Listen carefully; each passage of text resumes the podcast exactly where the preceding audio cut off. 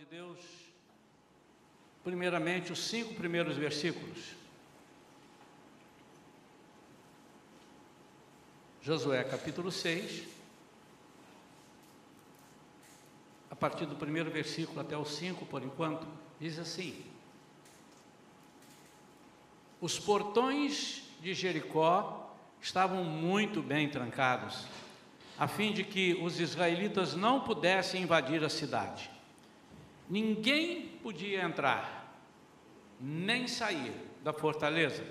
Então Yahvé falou a Josué: Vê, entrego nas tuas mãos Jericó, seu rei, Jericó, seu rei e seus homens de guerra.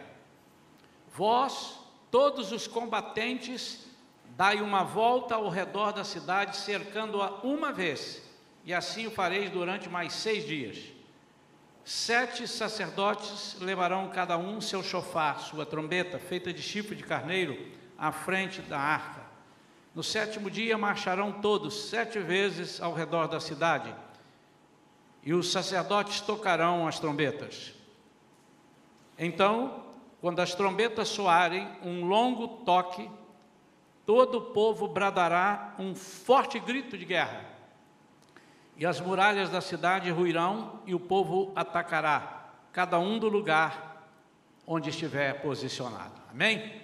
Vamos orar. Vamos pedir a Deus orientação, vamos pedir a Deus discernimento da palavra que vai ser trazida agora para o nosso coração. Pai querido, em nome de Jesus, nós queremos te agradecer, Senhor, por essa oportunidade, mais uma, que temos de falar do teu evangelho, falar da tua palavra, do teu poder da tua majestade, da tua soberania. Tu és soberano, Senhor, sobre a terra, sobre os céus. Tu és Senhor. E nós cremos nisso, Senhor, e queremos aprender a praticar isso nas nossas vidas. Então, fala conosco nesta noite de uma forma ímpar.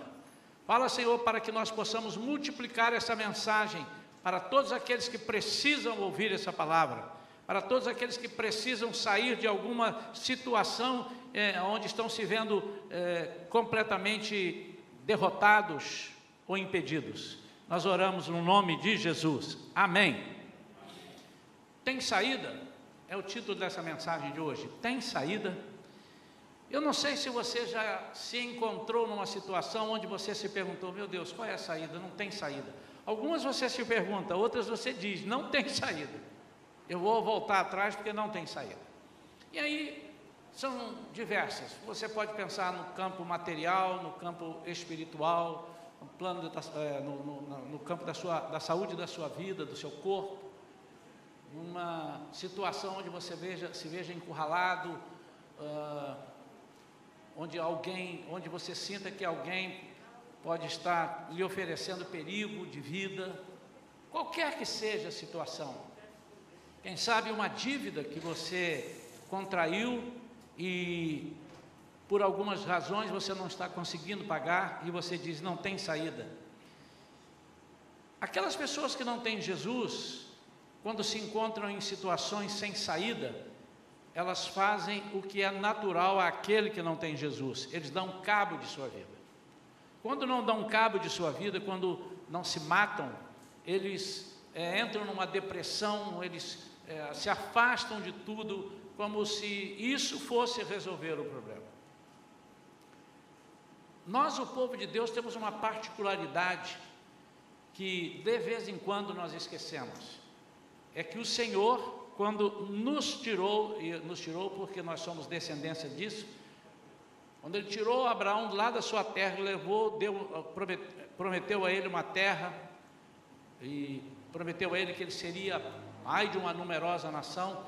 Depois esse povo foi subjugado e escravizado lá no Egito, e ele sai com esse povo do Egito através de Moisés. Ele prometeu que em todo o tempo estaria conosco, e disse que estaria nos dando as saídas, totalmente as saídas, todas as guerras que nós enfrentássemos. Ele disse lá é, para aquele povo, porque ele sabia que o povo ia enfrentar muitas guerras no caminho.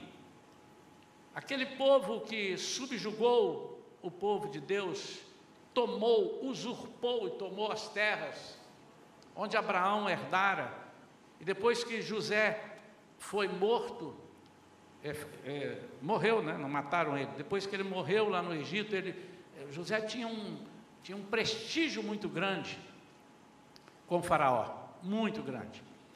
Mas depois que aquele faraó morreu, ele entrou um outro faraó e começou a subjugar o povo, e depois que José morreu, o povo ficou como se fosse a deriva, ou seja, os outros povos, os povos idólatras, os povos maus, começaram a saquear, a roubar, roubar as terras, roubar as coisas todas eh, eh, do povo de Deus, e Deus havia prometido a eles que levaria esse povo a essa terra completamente nova para eles. Ou seja, ele disse: Nós vamos liquidar todos os inimigos, aqueles que se opuserem a vocês, eles serão destruídos. Isso não leva a um Deus que é um Deus assassino. Isso não leva a um Deus que é um Deus de carnificina, mas leva a um Deus que vai reaver aquilo que os seus servos perderam e aqueles que se opusessem nesse caminho, Deus tiraria, como ele faz hoje, com qualquer que se opuser nos caminhos daquele que Deus está levando para um fim proveitoso, uma terra prometida. E nós estamos nessa caminhada, nós somos peregrinos. A história que é narrada aqui, que nós conhecemos desde criancinha, pelo menos aqueles que são criados na igreja, é uma história que, embora nós conheçamos, ela, ela, ela contém alguns ensinamentos que não estão ali por acaso. São ensinamentos que Deus de propósito permitiu que ali ficassem para mostrar o poder dele, para mostrar a atuação dele na nossa vida. Primeiro vamos falar de Jericó, depois vamos falar das nossas conquistas, dos nossos obstáculos. Jericó era um grande obstáculo para o povo de Deus, aquele povo que atravessa o, o Rio Jordão, e o seu primeiro obstáculo indo em direção à terra prometida, agora, depois de atravessar o Jordão, era justamente Jericó. Se você pesquisar na história, você não precisa vir na Bíblia, a Bíblia diz como é que era Jericó, as muralhas fortes, bem guardadas, muralhas duplas, mas se você pesquisar na história, se você for buscar na internet é, alguma narrativa, algum conteúdo sério, você vai ver que aos olhos humanos era impossível o povo de Deus passar por ali, por duas razões.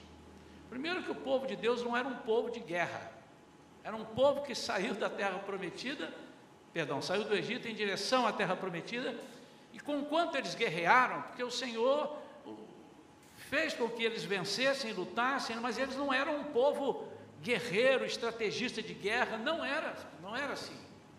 Tanto que em algumas situações o Senhor os desviou, logo que saíram do Egito, eh, o Senhor os desviou daquele caminho onde eles iam enfrentar o primeiro, o, o primeiro povo guerreiro, porque eles não sabiam guerrear, eles não tinham esse costume, e o Senhor então os levou. Então, o primeiro problema é esse. O segundo problema é que, ao contrário do povo de Deus, o povo que estava em Jericó era um povo de guerra. E ali era um povo que, ali dentro daquela, tinha estrategista de guerra, tinha inteligência de guerra. Jericó era considerada uma cidade intransponível. E ela estava exatamente no meio do caminho, ou seja, obstaculando impedindo que aquele povo seguisse aos olhos humanos.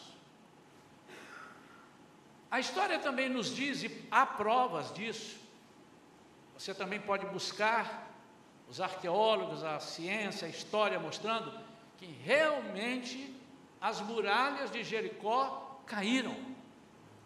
Há comprovações de que elas caíram. Você procura na história e aconteceram coisas interessantíssimas. Por exemplo, descobriram não há muito tempo que as muralhas caíram não de dentro para fora, mas de fora para dentro, como se alguma coisa de fora as empurrasse para dentro. Está constatado na história. é verídico. Mas as muralhas caíram por intervenção direta de Deus. Nenhum homem seria capaz de derrubar aquelas muralhas, e Deus sabia disso. Há coisas que nós não sabemos, mas que Deus sabe. E é interessante que às vezes nós nos colocamos numa situação como se Deus não soubesse. Nós às vezes estamos no impedimento e argumentamos com Deus como se Ele não estivesse por dentro. Sempre uso, há mais de uma passagem, mas eu sempre gosto de usar essa passagem daquele homem aleijado no tanque de Betesda, que está lá em João capítulo 5. Era uma festa dos judeus, Jesus era judeu, ele conhecia as festas, essa festa era uma festa anual, e sabia o motivo dessa festa, essa festa só ia para lá, festa, não se a pessoa uma festa dessa, onde todo mundo lá estava sorumbático, macambúzio, embezerrado, esses são termos bonitos, né? E ali triste, por quê? Porque todos aqueles é, machucados, é, aleijados, surdos, mudos, é, é, ressecados, tudo, eles poderiam ser curados, um só, só um. Só o primeiro que entrasse no tanque, depois que o anjo entrasse e movesse a água. Mas é interessante que nunca um anjo entrou. Isso era uma história que eles criaram. E esse fator, eles já criam, então era uma festa, só abrindo um parênteses, uma festa muito triste. Talvez a música da festa era.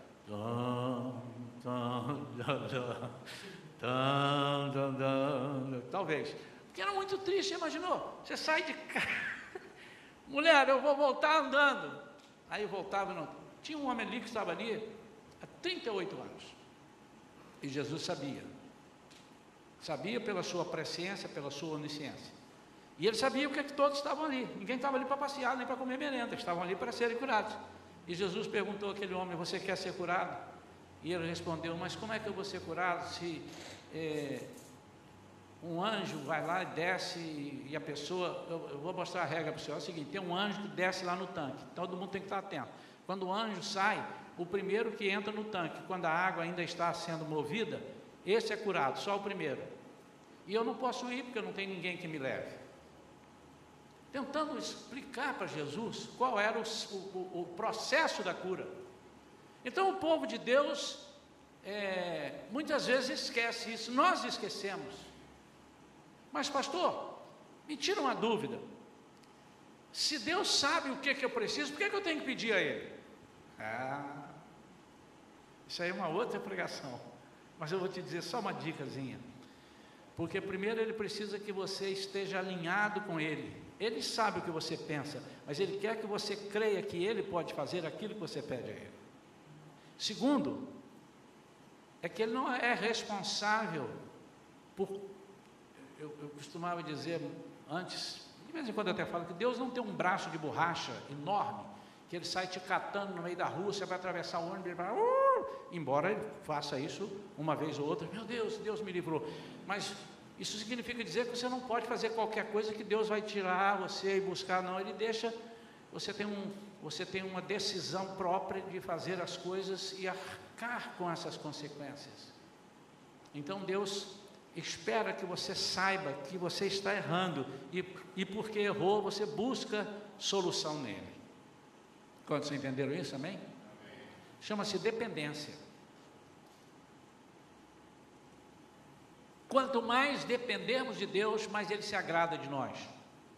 Há coisas que nós podemos fazer sem Deus, coisas naturais, fáceis, andar daqui e ali, mas mesmo assim nós temos que entender que estamos fazendo isso porque Deus está no nosso, na nossa vida controlando todo o nosso ser.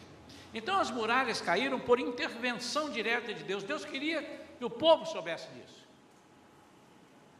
E quando Deus conversa com Josué e diz, no versículo 2: Então Yahvé Sempre quero dizer, Yahvé quer dizer o nome original de Senhor.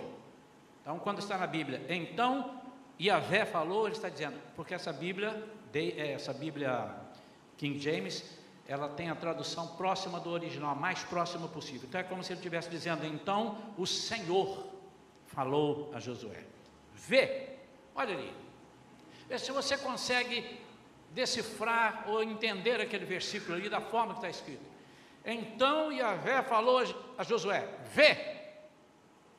Se eu fosse Josué e Deus estivesse falando assim comigo, Isaías, vê, entrego nas tuas mãos Jericó, seu rei e seus homens de guerra. E eu olho para lá e estou vendo Jericó erguida, muralha e o comentário sempre do, dos povos. Aquela cidade é uma cidade de estrategistas, é uma cidade de guerreiros, é uma cidade de, de pensador, de inteligência de guerra, tudo tinha ali dentro. Isso a história diz, irmãos. Mas Deus diz: vê. Interessante que esse ver nos leva a uma fé. A fé, em Hebreus capítulo 11, diz que a fé é a certeza de uma coisa que eu ainda vou ver. Então, quando Deus fala para mim ver, eu preciso ver não com os olhos da carne, com esses olhos, mas os olhos da fé. Eu tenho que ter a visão e não a vista.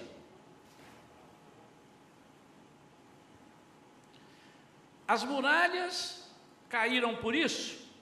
As muralhas caíram para cumprimento de uma antiga promessa de Deus, ainda lá em Deuteronômio, no capítulo 20 versículo 4, lá em Deuteronômio 24, quando, 20, versículo 4, quando Deus tira o povo, o povo certamente diz, mas peraí, nós estamos acostumados, imaginaram irmãos, cerca de 3 milhões de pessoas, 600 mil homens, mas o total, estima-se que havia 3 milhões de pessoas, acostumados a ficar ali, guardadinhos e tal, e de repente Deus fala: Vamos sair. E diz assim: Pois o Senhor, o vosso Deus, vos acompanhará e lutará por vós contra todos os vossos inimigos, a fim de vos dar a vitória. Quem lutará? O Senhor. Irmãos, ele está falando de guerra. Ele está falando, toda dificuldade que você tiver, o Senhor vai resolver suas dificuldades. Não, ele está falando de luta, ele está falando de guerra. E eu quero colocar nesse mesmo patamar, esse tem saída, aquela situação onde você está imaginando, eu tenho que guerrear contra isso, isso é uma guerra, seja um vício que você tem, seja uma fraqueza que você tenha, seja um medo profundo de andar na rua, e um medo profundo de investir nas coisas é, profissionais, de ser alguém na vida, seja um medo tremendo de se casar, porque você não sabe se vai dar certo. Então, você tem que lutar, isso é uma guerra interior, isso é algo que você precisa lutar. Eu quero trazer nesse mesmo patamar, nessa, mesmo, nessa mesma, essa mesma situação de, é, de problemas, essa guerra que o Senhor diz ali em Deuteronômio 20, versículo 4. E há uma outra coisa. Deus queria que o povo sentisse uma coisa que muitas vezes nós não sentimos, irmãos. Nós não sentimos. E o que, que é? Nós não sentimos um privilégio de sermos guiados ou participar é, diretamente do propósito divino. Isso é um privilégio. Você fazer parte de uma equipe de Deus, a equipe que Deus está te levando, Deus está levando para resolver um, um desejo do coração dele e chamou você sem precisar. Interessante é que Deus podia levar o povo e eliminar completamente todos os seus adversários. Mas Deus faz essa promessa lá em Deuteronômio capítulo 20, versículo 4. Se puder, coloca de novo aí, os irmãos guardem esse versículo para lerem. Deus faz uma promessa e o Senhor, o vosso Deus, vos acompanhará e lutará por vós contra todos os vossos inimigos, a fim de vos dar a vitória. Agora o que eu queria, irmãos, é que os irmãos entendessem como eu estou entendendo. Não é fazer o que eu estou fazendo, mas eu orei para o Senhor me explicar o que, é que o Senhor quer dizer por isso. Que eu vou lutar contra os seus inimigos. E quem são os seus inimigos? São aqueles que são meus inimigos, o Senhor Deus está falando. E quem são os meus inimigos? São aqueles que gostam das coisas contrárias às coisas de Deus. Esses são os meus inimigos. O mundo é meu inimigo. Então, tudo aquilo que você no mundo precisar realizar, estamos no mundo, não somos do mundo, mas tudo aquilo que você precisar realizar aqui e o inimigo se levantar contra você, é uma guerra.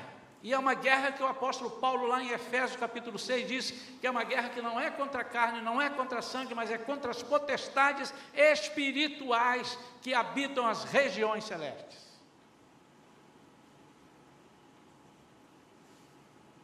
Tudo aquilo que você diz assim, eu não tenho saída, eu não consigo, é aquilo que o povo estava dizendo. Como pode acontecer isso? Como pode? Como é que nós, sem armas? Aí Deus diz, mas você tem umas armas. É, é, essa conversa não está narrada dessa forma, estou nas entrelinhas. Porque eu imagino que você lê assim, então Deus falou com Josué, Josué, eu vou te dar, e vai todo aí Josué, assim, senhor, assim, tranquilo, mole. Ele deve ter tremido. Aliás, antes de começar qualquer coisa, ele tremeu. Lá no capítulo 1, Deus falava, Josué, ser forte e corajoso, não tenha medo, não te assombres, não te, não te desvie nem para a direita, ser forte e corajoso. Ele falou, empolgado, hein? Falou mais de uma vez, falou três ou quatro vezes. Por quê? Porque ele sabia que ele precisaria ser forte, e no meu entender, Deus estava vendo que ele já estava, peraí, eu vou assumir esse exército, esse povo aqui, que até agora Moisés é que estava fazendo, e eu vou assumir. Será que eu vou dar conta? Eu vi o que esse povo fez no deserto, povo murmurador, povo rebelde, como é que eu vou conseguir isso? Então,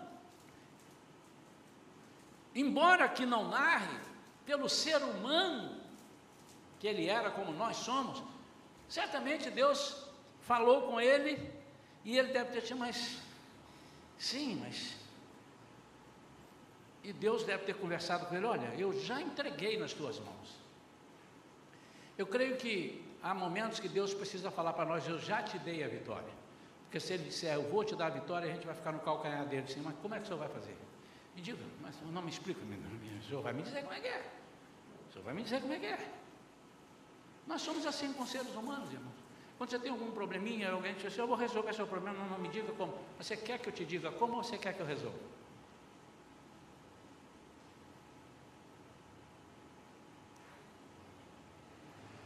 Mas Josué e o povo precisava ter fé. E a fé, anote isso se você quiser, não segue padrões terrenos e nem faz sentido se for visto pela lógica humana. Então, a fé é loucura. É a certeza de uma coisa que eu ainda não vi, a convicção de um fato das coisas que eu estou esperando, é a convicção de um fato que eu ainda não vi, nunca vi, e eu tenho fé. Isso é loucura para os outros, mas para nós tem que ser algo que nós creiamos que vem de Deus. E a fé, ela é seguida da obediência. Não basta você ter fé, você tem obediência. Diz que um malabarista muito famoso, ele tinha um, um número no circo que ele andava em cima de um cabo de aço, muito alto, sem rede embaixo. Ele andava e fez isso muitos anos. E ele tinha aquele assessor dele, o auxiliar, que fica lá, que entrega uma vara para ele segurando e tal, ou faz é o partner dele lá. E um dia no treino ele disse assim: Eu vou atravessar, eu vou treinar hoje, que hoje à noite eu vou atravessar nesse cabo de aço, empurrando um carrinho, daquele carrinho de mão de uma roda de pedreiro. Você crê que eu, que eu consigo? Isso é mole. Isso é mole. Eu creio, já vi você fazer coisa pior. Disse, não, mas eu vou botar um peso dentro do carrinho. Disse, agora melhorou muito. Porque o carrinho vai firmar cabo de aço. Ele disse, mas eu não te disse que esse peso é você, eu vou botar você dentro do carrinho, não brinca comigo. Aí não. Ele tinha fé achava que ele podia fazer, mas ele não tinha obediência. Você vem comigo, eu vou colocar você dentro do carrinho. Muitas vezes, amados, nós sabemos, se eu perguntar qualquer um na rua, qualquer um, você crê que Deus com um suspiro pode parar com essa pandemia amanhã, por exemplo. Pode transformar aquilo naquilo outro. Todo mundo vai dizer que pode. Você crê que Deus faz isso assim, assim na sua vida? Creio. Então, faça assim que Deus vai fazer. Aí a pessoa, mas será que vai mesmo? É, mas como é que tem que ser isso? Ou então você faz a primeira semana, depois você para. Falta de obediência. Mas há uma outra coisa que Deus falou àquele povo. Deus pediu àquele povo, no versículo 17,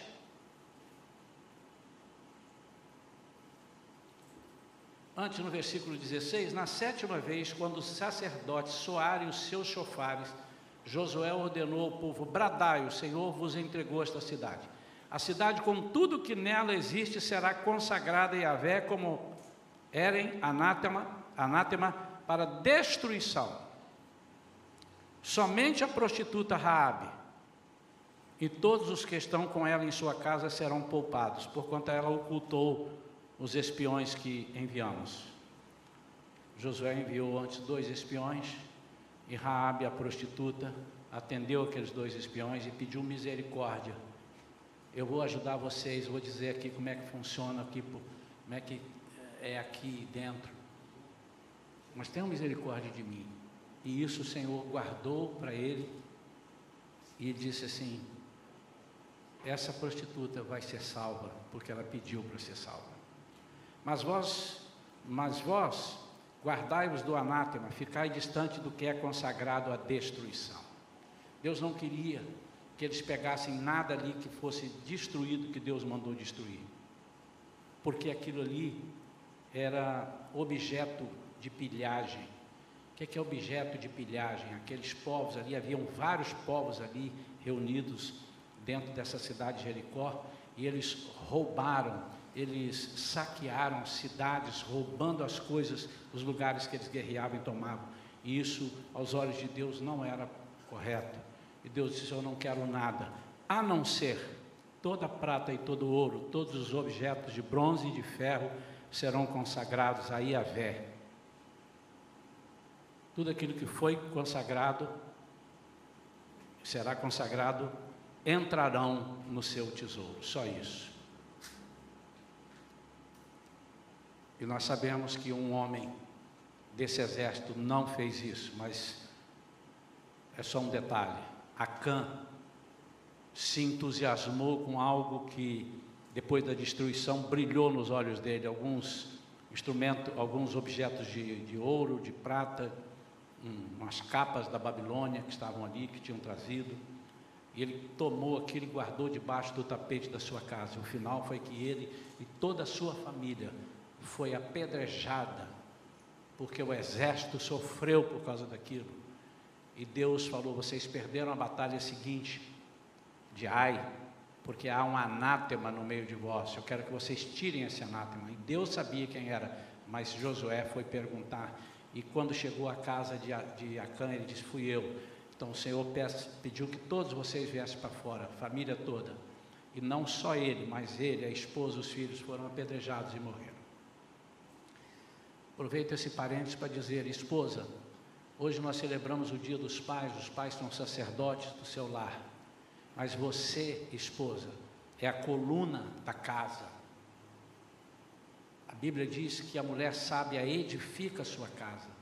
E quando o marido estiver fazendo uma coisa que está fora da palavra, você é responsável para falar com ele e exortá-lo, ou seja, trazê-lo para perto e dizer, eu não concordo, está errado diante da palavra de Deus. Eu vou trazer uma pregação aqui, irmãos, que muitas pessoas pensam que a mulher é o capacho do homem. A mulher fez Deus fez a mulher para ser submissa ao homem. Não, a linguagem original está lá em Gênesis, diz que ela é ajudadora adequada. O original diz adequada. Que o homem tem a mulher porque ele não podia fazer o que a mulher podia fazer. Mas há uma coisa que me chamou muita atenção nesse estudo que eu fiz, é que diz que Deus nomeou o homem e a mulher para ambos subjugarem a terra. Não o homem, mas o homem e a mulher. Quando o homem quer subjugar a terra sem a mulher, ele está errado. Quando a mulher quer fazer sem o homem, ela está errada. Ambos. A Bíblia chama os dois de homem, raça humana. Um é macho, o outro é fêmea.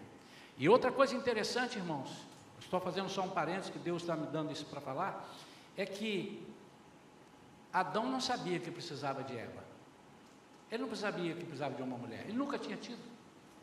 Ele não tinha esse sentimento. Ele não tinha essa necessidade. Já havia alguém dizendo que Deus falou assim: Adão, e aí, como é que foi? Como é que está? Tudo bem aí? É, estou sentindo né, a falta de uma mulher, porque eu só estou vendo o bicho aqui. Ele não sabia o que, que era. Então, a mulher foi dada por Deus a Adão, porque ele, Deus, falou: Você precisa de uma mulher. Não foi ele que escolheu, foi Deus que escolheu para ele. Fecha o parênteses. As mulheres paguem um almoço para mim depois. Mas é muito linda a palavra de Deus. Às vezes, irmãos, porque pode parecer nesse parênteses que eu fiz que eu estou chamando a atenção do homem ou da mulher. Não, eu estou dizendo assim: nós estamos tomando um remédio errado. Nós não estamos dando certo porque estamos tomando remédio errado. E às vezes, por des, é, desconhecer, Jesus diz: vocês erram por quê? Porque não conhecem a palavra. E, ah, mas se eu soubesse. Então, Nessa caminhada que estamos tendo agora para a nossa Canaã, a nossa nova Jerusalém, nós vamos encontrar, durante o tempo que aqui estivermos, por todos os lugares por onde passarmos, nós vamos encontrar obstáculos. Os jovens que aqui estão, que estão fazendo vestibular e irão fazer, vocês vão encontrar obstáculos, e terríveis. Cada dia está pior do que na minha época. E vai ser pior para os nossos netos, em termos de o que o mundo oferece, das armadilhas que o mundo oferece. E nós temos, em algumas situações, nós vamos dizer, eu não sei o que fazer, porque não sabe mesmo. E o inimigo vai dizer assim, oh, você não sabe porque você não é crente. Não, é porque você não sabe. Há coisas que nós não sabemos. E Deus faz questão de nos deixar saber que não sabemos. Quantos entenderam isso? Para quê? Para que nós entendamos que a intervenção na solução daquele problema é a intervenção direta de Deus, não, não coube a nós.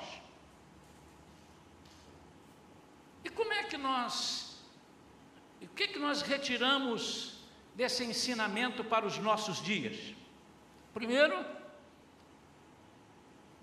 é que os obstáculos, muitas vezes que estão aos nossos olhos, são apenas um motivo de Deus para mostrar a sua grandeza, não só a nós, mas os outros, aos outros. Deus queria chegar com seu povo até Canaã e disse assim: Eu vou mostrar para, os que vêm à frente, não se metam com eles. A Bíblia está repleta de colocações onde esse, o povo diz, esse povo aí, esse é o povo de Deus, não mexe com eles não. E o que Deus pretende conosco é isso. Mas muitas vezes nós não, nós não fazemos o inimigo nos respeitar. Deus tem tudo para que o inimigo nos respeite. Nós não, não fazemos, nós não cooperamos. E como é que nós cooperaremos, pastor? Cooperamos tendo fé e fazendo o que ele vai dizer, o que ele vai fazer. Primeira coisa que ele vai dizer é que humanamente vocês não vão derrubar essa muralha. Pastor, onde é que está isso? Está aqui. Vós todos os combatentes dai uma volta ao redor da cidade, cercando uma vez, e assim eu farei durante mais seis dias. Seis na Bíblia. A Bíblia tem números que não são numerologias é, daí do mundo, mas são números. Por exemplo, nós sabemos que o sete, o que representa o sete? Todos sabem? Quem sabe levanta a mão assim. É o nome, é o número da perfeição de Deus. Por conseguinte, você é capaz de dizer o que é o seis? É o número do homem. Porque se o sete é perfeito, o seis é imperfeito. Mas além disso, no sexto dia Deus terminou tudo, fez tudo, e no sétimo ele completou a obra. Sete é o número perfeito de Deus. Os judeus sabiam disso muito bem. Quando Pedro pergunta a Jesus: Jesus, quantas vezes nós temos que perdoar? Sete vezes? Ou seja, um número perfeito? Deus então diz para aquele povo: vocês vão dar a volta, mas ó, vai cair para que ninguém se ensoberbeça. Eu quero dizer o seguinte: que vai cair não no número de vocês, ou seja, não na ação humana, mas na ação de Deus. Sétimo dia, vocês não vão dar uma volta também só, vão dar sete voltas. Então, note que a muralha foi rodeada 13 vezes, amém? Seis dias, uma volta por dia. E no sétimo dia, sete voltas. O 13 não tem nada a ver com sorte, viu? O sete é que foi o determinante. Porque eles faziam, e o detalhe do, do, do texto, e voltavam para casa. E voltavam para o arraial. Davam uma volta e voltavam para arraial. O que significa isso? Sem solução. Mas por que está fazendo isso? para que nós saibamos, para que ele soubesse, para que nós saibamos que sem Deus nada somos e nada podemos fazer. Se você cumprir só isso daí, não, não, não é o suficiente. Deixa eu explicar melhor. Se você conseguir entender que sem Deus nada você é, e nada você pode fazer, você já está num lucro muito grande. Só que algumas pessoas sabem, sem Deus eu não posso, e ele elege o Deus dele. Aí ele vai para um outro campo, ele vai para um, para um, para um Deus com D minúsculo, um, um, uma umbanda, uma coisa assim, que disseram para ele que resolve. Ele diz: vocês vão dar seis voltas, voltem. Agora, quando for no sétimo dia, o dia D, o dia da perfeição, o dia onde tudo vai ser resolvido. Vocês vão dar sete voltas. Mas usem a fé. Usem a obediência. Eu posso ver a cara dos, dos camaradas lá dentro de Jericó olhando aquele povo dando volta. Mas ele disse mais. Versículo 10: Josué havia instruído ao seguinte modo: Não bradeis nem façais ouvir a vossa voz, e não saia da vossa boca palavra alguma, palavra alguma. Palavra alguma significa, no hebraico, palavra alguma. Não saia nada. Como diz aqui, boca de siri. Quando a gente quer falar, não fala nada, boca de siri. Palavra alguma sai da vossa boca, até o dia em que eu vos der a ordem, aí sim, gritai, então abradareis. Irmãos, aquele povo marchando em silêncio. Mas à frente tinha um detalhe. Vós todos combatentes, dai uma volta ao redor da cidade, cercando, façam isso durante seis dias e depois o sétimo, tal, tal, tal. Mas sete sacerdotes levarão cada um seu chofar, sua trombeta feita de chifre. Quando o judeu queria proclamar Primeiro anunciar uma guerra, ele convocava, mas normalmente a vitória era convocada por o chofar.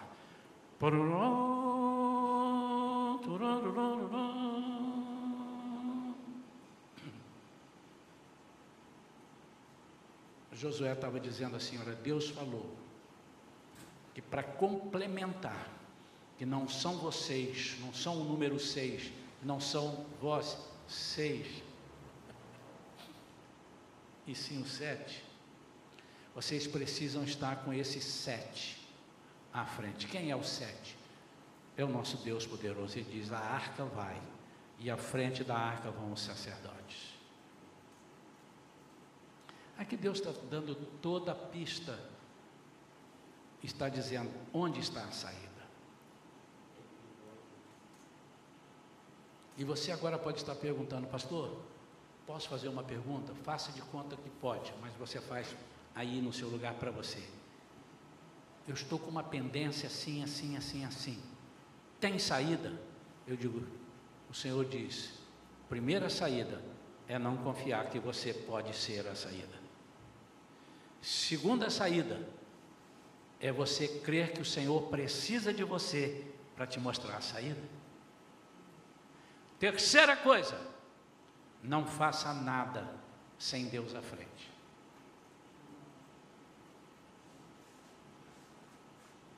Sabe por que muita gente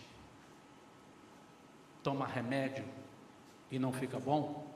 Porque às vezes tomou o remédio errado. E segundo diz na medicina, os meus médicos sempre falam isso, doutora, que a diferença entre o remédio e o veneno é a dose. É uma forma deles dizerem, né? Ou seja, se você tomar errado, tomar de forma incoerente, em vez de dar a solução, ele pode te dar a solução inversa. E às vezes nós tomamos, quando nós temos que perguntar a Deus, imagine isso aqui, essa cena aqui, irmãos, ó. Imagine aqui, junto comigo, uma multidão. Tá? Tem um monte de gente aqui. Eu ia chamar todos vocês aqui, mas é muita gente, não ia dar. Né? Estamos indo, ó. Lá é a terra. Lá nós estamos indo. E lá vamos nós. Presta atenção, está todo mundo indo lá. Olha o que, é que vai acontecer com um. Fulano, eu estou com um problema aqui. Você sabe, você conhece aqui essa terra, você habita aqui, está faltando água aqui. Você sabe onde a gente acha água aqui? Ih, rapaz, água aqui não, não sei. Mas eu ouvi dizer que tem um negócio que a gente compra duas galinhas pretas e compra um quilo de sal e faz mais não sei o que, vai lá não sei aonde e faz um não sei mais o que, e a água vai aparecer do solo, vai brotar. E às vezes ele ainda fala assim, oh, vem cá ouvir isso, vem cá ouvir isso. Ele tira mais uns quatro da fila e traz para cá. Quantos entenderam o que eu estou dizendo? Será que Deus é tão fraco, tão imperceptível para Ele as nossas necessidades, que Ele não sabia? Ih, gente, calculei errado. Vou tirar esse povo. Ai, ai, olha o que, que eu fui fazer. Esqueci que não tem água no deserto. Ai, ai, ai. Ô anjo, você tinha que ter me avisado, anjo.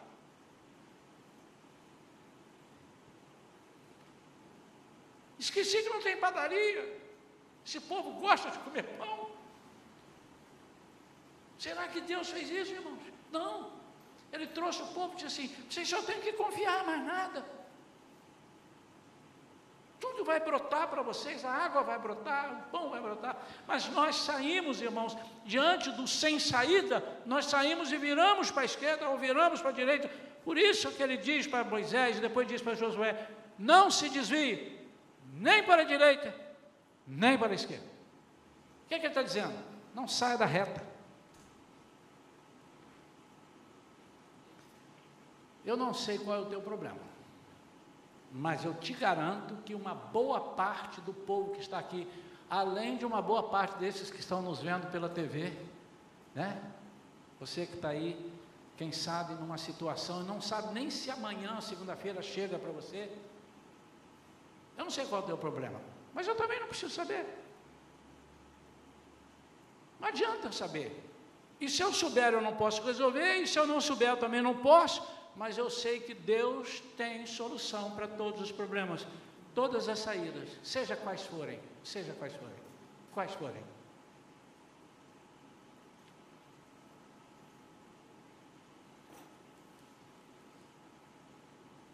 Eu cresci num lar e aprendi com meu pai. Antes eu pensava assim, é porque ele não sabe muito, ele tudo diz que é Deus, porque ele não sabe, não tem, não tem resposta. Até fiz uma, uma gravei um, uma mensagenzinha pequena e mandei na internet, chamada Deus proverá. Tudo para ele que não sabia responder, você pegava ele assim, ele não tinha resposta, a resposta dele era, Deus proverá.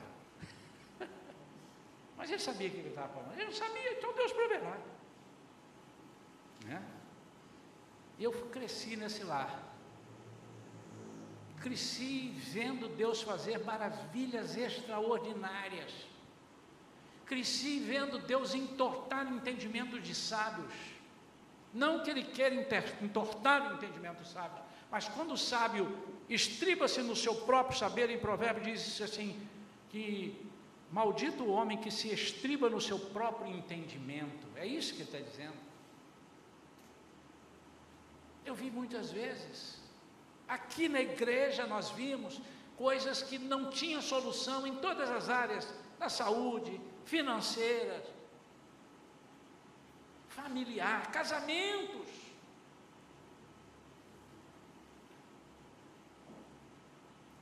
Eu não, não creio que Deus mudou. Mas o problema é que nós não podemos buscar a saída em outros lugares ou em outros deuses. Tem saída? Eu quero que você me responda: tem saída? Então você já respondeu: o seu problema tem saída. E você vai agora precisar de fazer uma coisa que Josué fez: ouvir. Muitas vezes nós gostamos de falar muito, mas não gostamos de ouvir. Não temos tempo para ouvir, nós só queremos falar. Segunda coisa, você não vai confrontar Deus, mas Deus, isso é um absurdo, o que, que é isso? Nós vamos sair com esse povo vindo aqui, dá volta, volta, volta, e volta. Ah! A muralha vai cair? Eles vão rir da gente, vão pagar mico. Se fosse hoje, diria isso. Vão pagar mico. Você não vai duvidar, você vai ter fé. Terceiro, Deus vai dizer assim: pode começar, obediência. Obediência. Irmãos, eu, se os irmãos estão esperando uma resposta melhor, eu não tenho para vocês. Eu só aprendi essa há muitos anos, mais de 200 anos. Eu só tenho essa, eu não tenho outra. Confiar em Deus. Mas eu tenho aprendido, isso sim, eu tenho treinado, a não ficar tentando entender como é que Deus vai fazer.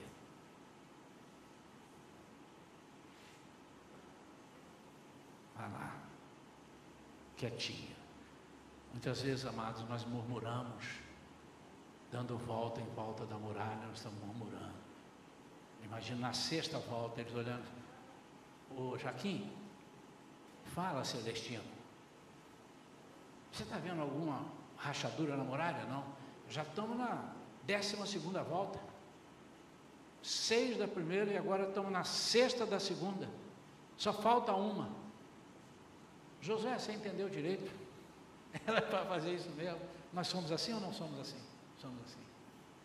Se não começarmos a vir ruir, ela vir desmontando, a gente não acredita que ela vai cair. Mas ela vai cair. Eu quero orar pela sua vida agora para ela cair. Seja o que for. Eu queria ensinar sempre essa igreja. Não tenha vergonha de vir à frente, igreja. Não tenha. Eu quebrei essa coisa na minha vida por que, que eu tenho que vir à frente? Por que, que eu tenho que. Eu posso ficar aqui? Pode, mas quando se chama para vir à frente, você tem o problema, é para vir à frente. Você imaginou? Oh, irmão Josué, eu tenho fé em Deus, eu vou dar, eu vou dar a volta só no pensamento. Não, é para ir, é para caminhar. Deus quer que você faça isso. Então eu quero chamar você à frente, que tem alguma muralha. A gente colocou ali né, uma parede, para dar a entender que você não tem para onde ir, não tem porta, você não está vendo porta nenhuma ali. Seja na sua vida profissional, matrimonial, familiar, pai com filho, filho com pai, dificuldades financeiras, seja o que for, eu quero te mostrar o agir de Deus na sua vida. E nós vamos estar aqui para conferir com o passar dos dias. Vamos ficar de pé, querido. Se você tem e quer apresentar ao Senhor, quer trazer no altar, a menos que você queira ficar com ela. Mas se você quer apresentar e trazer no altar como prova de, não, eu vou ali, vou confirmar. Então você vem à frente aqui, eu vou estar orando daqui. Você vai entregar não para mim, mas para o altar. Vai entregar para Deus. Vem aqui, em nome de Jesus. Pode vir.